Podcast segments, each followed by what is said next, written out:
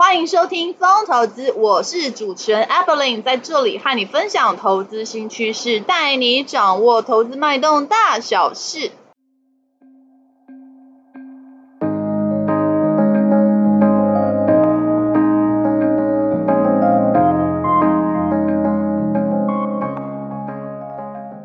Hello，大家好，欢迎回到风投资。风投资啊，目前在 Apple Podcast、Mr. Bus、Google Podcast、On On 等平台都有上架哦。有定时聆听的听众朋友们，谢谢你们的支持。Mr. Bus 播放器啊，最近有开放申请 Pocket 节目的免费推广。Evelyn 啊，希望可以让更多人听见这个节目，触及更多的用户啊。因为呢，编辑团队啊会挑选适合的申请内容做推荐，包括啊用播放器的推播通知。官方账号动态贴文等等啊，申请条件之一就是在 MixerBox 全能播放器 APP 上的节目评分至少高达四点零颗星才能够申请，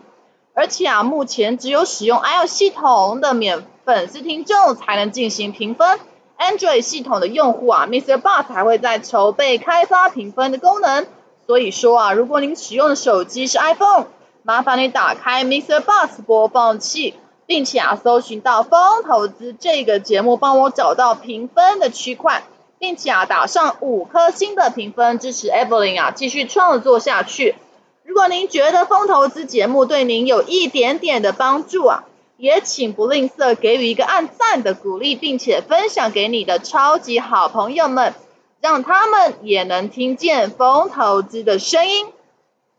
工商时间啊，差不多到这边了。现在要进入节目的主题了。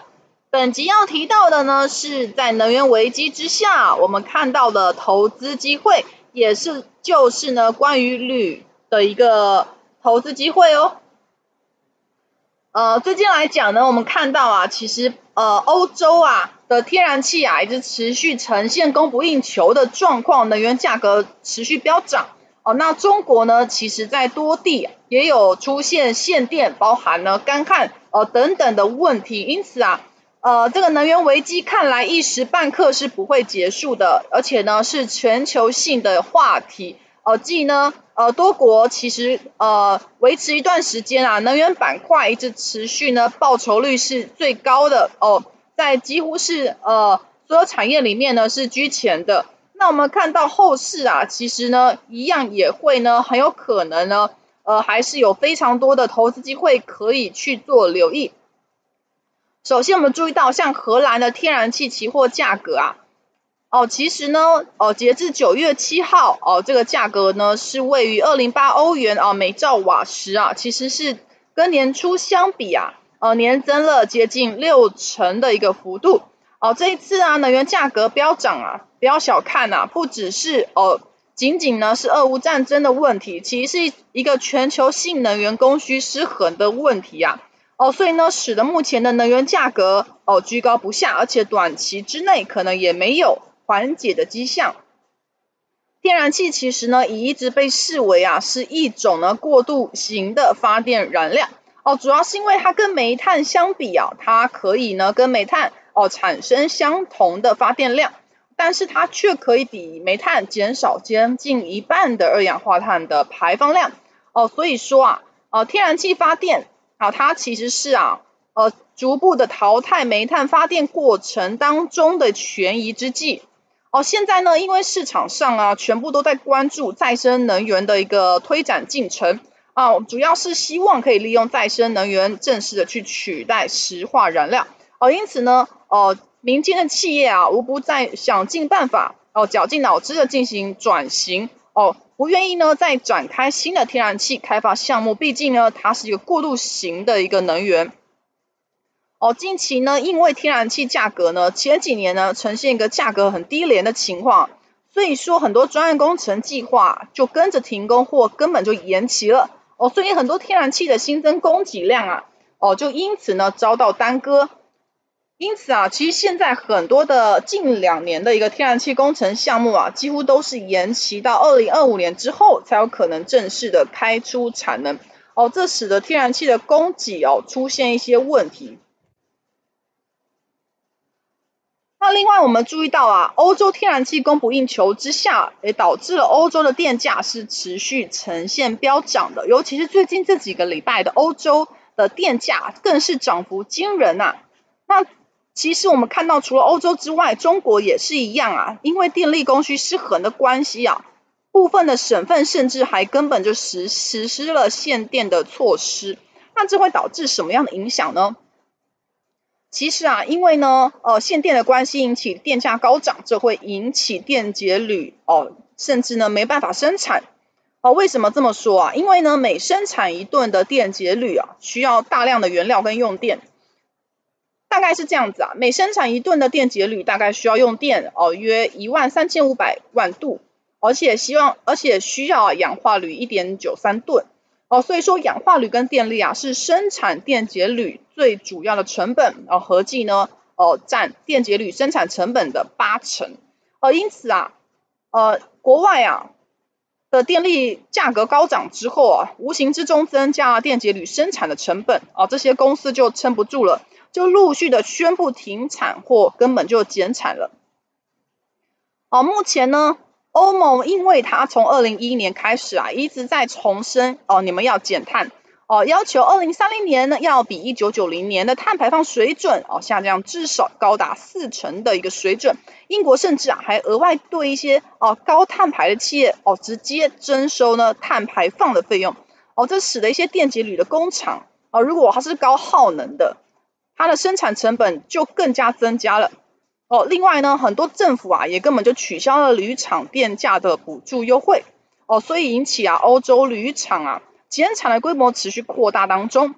哦，这个扩扩大的幅度大概是怎么样子呢？欧洲电解铝产能从去年十月份开始就处于减产的状态，而再加上呢近期又有罢工的事件啊，最近这一年欧洲累计已经减产的电解铝产能已经超过一年一百万吨了。哦，那还有呢，正在呢计划减产的产能更是呢高达一年哦接近三十万吨哦，注意一下啊，这个现有的电解铝产能原本就只有两百八十三万吨，所以呢这减产的幅度已经接近它原本的一个一半了。那减产的规模现在还在持续扩大当中。接下来我们看一下中国的状况。中国其实也是呢，在“十四五”计划当中啊，针对电解铝的一个生产哦进行严格控制哦，新增产能甚至减排。因为呢，电解电容的制程需要经过电镀的一个处理，基本上是一个高耗能、高污染的行业哦。经过呢，中国进行呃能耗双控，整体的供应链就更加吃紧了哦。原本呢没有。呃，进行化学处理的工厂，现在呢必须要增加很多的处理哦、才能够通过环评，因此成本就垫高了。那现在呢，除了严格新增产能、强化去产能之外，呀，也有一些呃原本生解生产电解铝的产能就哦、呃、转移到哦、一些水电、风电资源比较丰富的内蒙古地区，哦、或甚至呢在运输上面比较便利的一些地区。那我们另外还注意到啊，近期呢还有另外一个状况，就是呃中国还有高温干旱的事件。哦，原本哦其实非常仰赖水力发电的云南跟四川省哦，因为呢它的电力供给对水力发电的依赖是非常严重的啊，因为高温干旱的关系，哦陆续的还有枯水期，哦这样子影响到呢。电解铝厂从限产转成减产的状况，好，我们看到从今年以来啊，中国的电解铝公司啊，已经减产的产能哦，高达了一年两百万吨以上。那在这样的情况之下，我们看到啊，全球电解铝的产能呢，同样也是增加缓慢的，主要是呢，俄乌战争的关系。俄乌冲突之下，其实原本啊，俄国大概供应全球铝的产量比重大概高达五点六个 percent 哦，但是呢，在俄乌冲突之下，原本可以呢，呃，源源不断出口到欧洲的俄国的铝哦，就存在着比较高的不确定性，变成了没有办法哦，像之前一样，呃，一样供给这么多的铝了，那因此导致供给变得比较紧张。那另外就是近年来欧洲跟中国都提倡碳中和跟能耗双控哦，因此呢，这两大国家不太可能呢大幅度的扩张产能。那近期来讲，认为未来会新增产能的地区可能会来自于印尼跟伊朗，但这两国大概只有占海外电解铝总产能六个 percent 而已哦，因此其实还远远哦赶不上消耗铝的一个幅度。那我们认为这都有助于啊支撑全球电解铝的哦供应形成短缺的态势。那我们再看一下需求端的部分，刚刚都提到供给端的一个紧缺，那需求大概是怎么样状况呢？过去来说啊，全球电解铝的下游消费比重大概最大宗哦应用在